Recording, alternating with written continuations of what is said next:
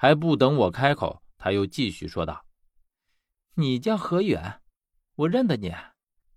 前两天你还到过这里，和另外一个人说了一些秘密的话。”我有些惊讶：“啊，你听见了？虽然没有完全听清楚，但也听了个八九不离十。”我听着他说话的语气，心想：这些人难道都是一个脾气吗？说话冷冰冰的，就好比在和一具完全没有感情的尸体在说话一样。然后他问我们：“说吧，找我什么事儿？”我把请他帮忙的事儿从头至尾详细的说了，自始至终他都一言不发。等我说完之后，他只是侧头看着我，他那样看着我，看得我有些发毛。我问他：“呃，有什么不妥吗？”“并没有什么不妥啊，只是我很奇怪一件事儿。”“什么事儿？”“在我的印象里，你从不正眼看我一眼。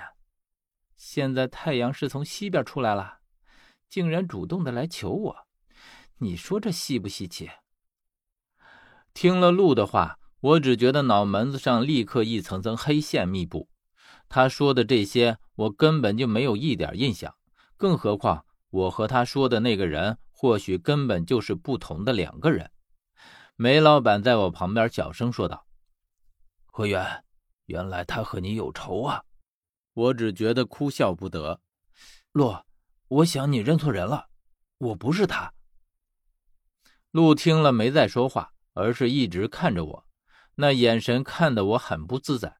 我本以为他又会说出什么刻薄的话来，可出人意料的，他却说道：“不是就不是吧，你比他看起来顺眼多了。”我想不到他会这样说。梅老板这时适时的开口询问：“那去魏大良城的事儿？”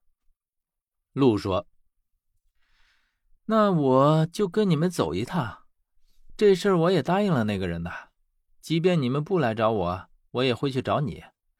现在你们回去吧，等时间到了，我自然会去找你们。我现在还有其他的事要做。说着，他将手上的叫巴罗的猫放下，巴罗一着地就窜上了屋檐，不知道去了哪里。鹿自己也朝废弃的屋子里走，他走出一段，然后似乎是想到了什么一样，回头说道：“你说你不是他。”可我为什么听见那个人和你说话的语气，分明就是对着他说的？何远，究竟是与不是，你是骗不过我的。说完，他就消失在了夜幕中。我不明白他最后这句话是什么意思，整个人一头雾水。还是梅老板这时候在我身边说道：“何源，你和他是不是发生过什么不为人知的事儿？我怎么觉得……”他对你又爱又恨的。哎呀，这你可别瞎说啊！这样的人，我敢去招惹吗？梅老板却怪异的笑了两声，笑得意味深长。尽管没说话，但我能听得出他藏在笑意里的潜台词：“你小子就装吧。”我和梅老板飞速的离开了这里，因为我背上被巴罗抓伤了。梅老板说：“先到他那里上些药，虽然只是点小伤。”但还是要处理一下。这时候的街道上根本已经就没有了任何的人烟鬼火，而且我们走的又尽是偏僻的小巷，因此一路走来都是黑暗一片。寂静的夜里只回荡着我们的脚步声。等快到梅老板的茶庄时，我们却在寂静的夜里听到了另一个声音。起初这只是若有若无的脚步声，可是慢慢的。脚步声就沙沙的清晰了起来，而且伴着这个脚步声，还有另外一个十分怪异的声音，像是鸟的叫声一样。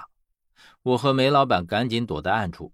梅老板小声和我说：“这回估计是真遇见仙人过路了。”我们所说的仙人过路是死人的代称，也就是说，现在有死人过路。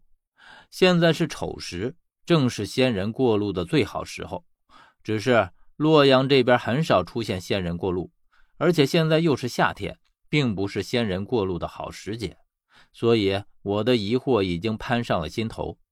我们躲在小巷口的拐角处，刚好可以看见大街的一段。我只看见有几个影影绰绰的人在走过来，所有的人都戴着斗笠。引路的人在最前面走着，后面跟着三个人。沙沙的声音就是他们走路时发出来的。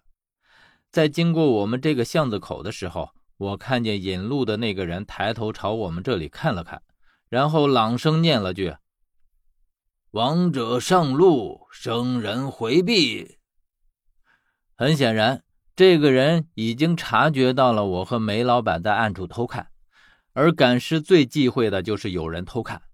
这人念了一句，然后领着后面的三具尸体就过去了。这时候，我才小声的问梅老板：“洛阳城里有死尸客店没有？”